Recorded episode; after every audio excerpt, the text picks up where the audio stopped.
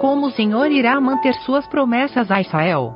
Livro do profeta Jeremias, capítulo 33. Comentário de Mário Persona.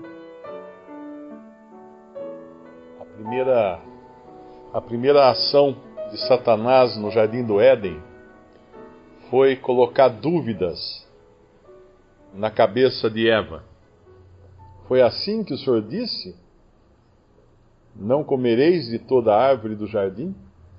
E aí começa toda a ruína da, da criação e da raça humana a partir de uma dúvida plantada na mente de, de Eva. Uma das coisas que a gente aprende quando conhece o Senhor é que Ele é fiel. Ele é fiel, a Sua palavra é fiel, Ele é fiel em todos os seus desígnios, em todas as suas promessas. Ainda que as coisas se abalem, as pessoas uh, façam aquilo que a gente não gostaria que fizessem, ainda que tudo vá, vá mal, né? ainda que a, a figueira não floresça, mesmo assim o Senhor permanece fiel. Ele não mente, ele não se abala, ele não, não, não nos engana.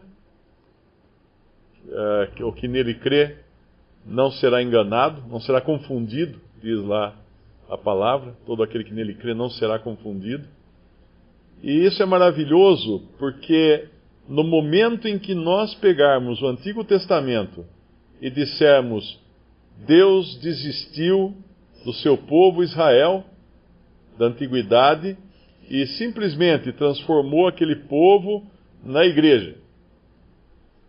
Quando nós fazemos isso, nós acabamos de dizer que Deus é mentiroso, que Deus não mantém a sua palavra nem as suas promessas. Porque seria isso se ele realmente tivesse transformado Israel uh, na igreja. Porque basta uma leitura atenta para ver quais, como são grandes os contrastes das promessas feitas a Israel, o seu povo terreno, e das promessas celestiais feitas à igreja o seu povo celestial. Então, ainda que muitos considerem a, a teologia chamada do pacto ou da aliança, que é professada pela maioria das, das religiões fundamentalistas cristãs, ainda que muitos considerem que ah, isso não, não, é importante, se acreditam nessas coisas, que Israel se transformou na igreja, a igreja é é, é Israel hoje, ainda se, quando a gente pensa que o Senhor precisaria, antes de fazer isso, ele teria que abalar os céus e as estrelas e, e o dia e a noite, uh, como ele fala aqui várias duas vezes ele repete, né? No versículo versículo 20, assim diz o Senhor: se puderdes invalidar o meu concerto do dia e o meu concerto da noite, de tal modo que não haja dia e noite a seu tempo, também se poderá invalidar o meu concerto com Davi, meu servo, para que não tenha filho que reine no seu trono, como também com os levitas, sacerdotes, meus ministros.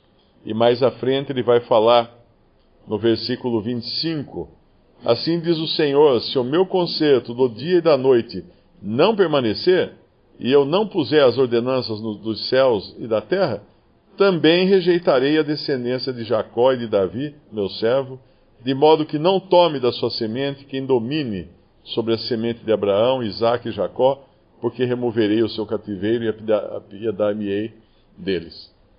Então, pensar em Israel como, como perdendo de uma hora para outra todas as promessas que Deus fez para eles, e tipo assim, Deus chegando, chegando para eles e falando assim: olha Esquece aquilo que nós combinamos, agora vai ser diferente, agora vocês vão ser igreja. Isso seria um. achar que Deus não tem palavra. Mas graças a Deus nós entendemos que Israel, por um tempo, foi colocado de lado, como fala em Romanos, por um tempo. Deus colocou Israel de lado para agora tratar com um povo uh, que ele está resgatando hoje do mundo que é a igreja, tirados para fora, que é o significado da palavra, uh, e que será levado para o céu. E daí então, Deus voltará as suas tratativas com Israel do jeitinho que ele prometeu que, que iria acontecer com eles. Então, aqui Jeremias, em meio à grande derrota do que está acontecendo aqui, e obviamente todos eles deviam estar perplexos, uh, no versículo 4, porque assim diz o Senhor, o Deus de Israel, sobre as casas dessa cidade e sobre as casas dos reis de Judá que foram derribadas com os trabucos e a espada, porque aqui estava tudo ruína. Aqui haveria um, uma, um retorno que não seria definitivo, nós vimos na outra reunião, mas um dia Deus ainda ia restaurar esse povo, iria restaurar Jerusalém, iria restaurar o culto a Deus, os sacrifícios e todo, tudo mais. Israel foi sitiada, uh, me parece que são 11 ou 12 vezes. Foi sitiada, foi invadida, foi parcialmente destruída e está lá. Está lá. Ainda vai ter muita água que vai passar ali, mas Deus uh, vai cumprir essas promessas quando ele fala que essa cidade, no versículo 9, me servirá de nome, de alegria, de louvor e de glória entre todas as nações da terra, que ouvirem todo o bem que eu lhe faço. Isso é no futuro, isso será no milênio. Todas as, as voltas que Israel teve, que Jerusalém, as reconstruções de Jerusalém ao longo do, de, dos séculos, elas não são ainda o cumprimento uh, das profecias. Mesmo agora lá, que parece que está eh, parece que eles estão na sua própria terra e tudo mais, eles estão em desobediência a Deus. Eles estão ainda em desonra contra o seu Cristo. Ainda existem até algumas algumas seitas agora cristãs que são chamadas de messiânicos, são judeus que dizem que reconhecem a Jesus como Cristo e tudo mais, e isso até às vezes anima, né? Ah, mas eu fui pesquisar essa semana e descobri que, pelo menos a maioria dessas que se chamam cristãos messiânicos, ou judeus messiânicos, eles realmente entendem que, que o Messias veio, porém, não que ele seja Deus e homem, mas que ele seja um mero homem. Então, obviamente, isso nada tem a ver com o cristianismo. Em Isaías capítulo 13, versículo 19. E Babilônia, o ornamento dos reinos, a glória e a soberba dos caldeus, será como Sodoma e Gomorra, quando Deus as transtornou. Nunca mais será habitada, nem reedificada de geração em geração. Nem o árabe armará ali a sua tenda, nem tampouco os pastores ali farão deitar os seus rebanhos. Mas as feras do deserto repousarão ali e a sua casa se encherá de horríveis animais, e ali habitarão os avestruzes, e os sátiros pularão ali. E as feras que uivam gritarão umas às outras nos seus palácios vazios, como também os chacais nos seus palácios de prazer, pois bem perto já vem chegando o seu tempo e os seus dias não se prolongarão. Vamos abrir também Apocalipse, capítulo 17 versículo 1.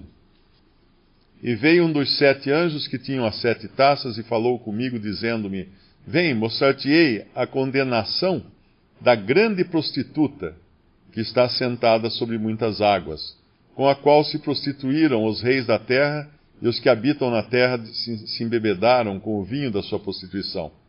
E levou-me espírito a um deserto e vi uma mulher sentada sobre uma besta de cor escarlate, escarlate, que estava cheia de nomes e blasfêmia, e tinha sete cabeças e dez chifres. E a mulher estava vestida de púrpura e de escarlate, e adornada com ouro e pedras preciosas e pérolas, e tinha à sua mão um cálice de ouro, cheio das abominações e da imundície da sua prostituição.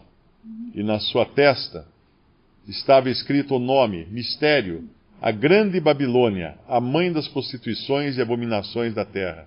E vi que a mulher estava embriagada do sangue dos santos e do sangue das testemunhas de Jesus. E vendo-a eu, maravilhei-me com grande admiração.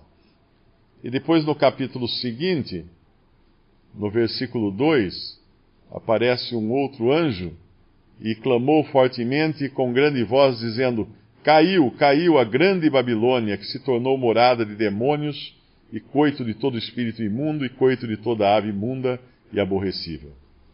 Essa Babilônia, aqui de Apocalipse, ela é a cristandade corrupta, a casca vazia que vai sobrar do que hoje nós conhecemos por cristianismo ou cristandade, mas vazia de cristianismo.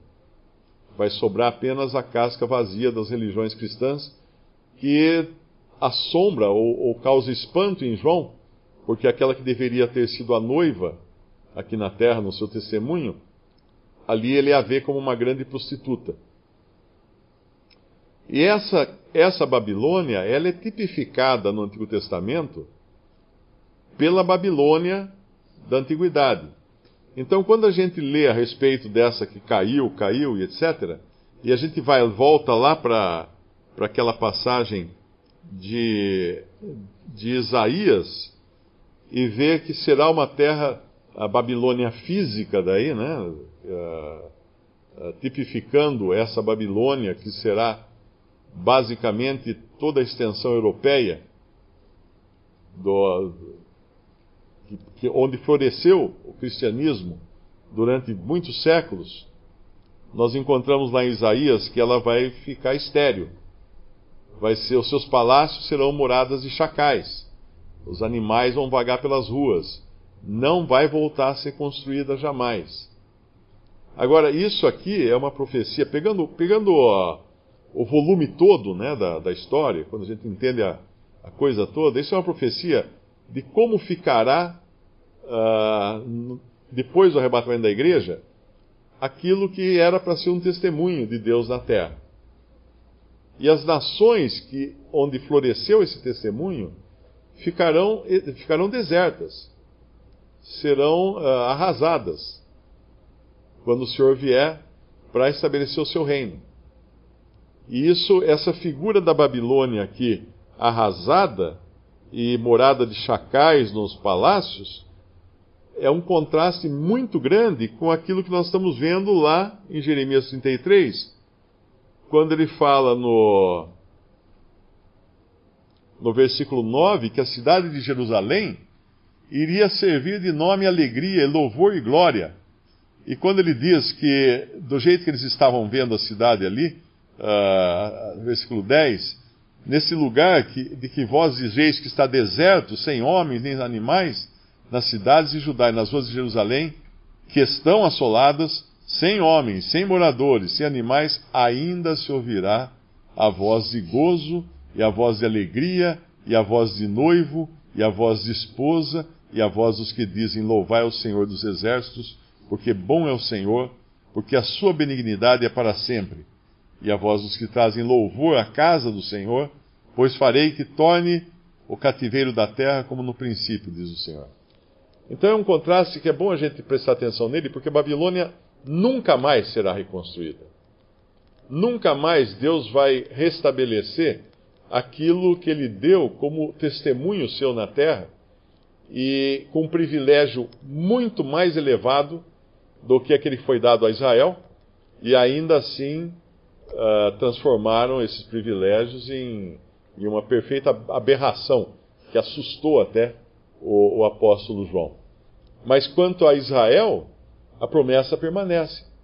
Vai ser sim, uh, Jerusalém vai voltar a ter alegria, vai voltar a ter o nome do Senhor habitando ali na terra, em Jerusalém, uh, o lugar que ele havia colocado o seu nome lá no princípio.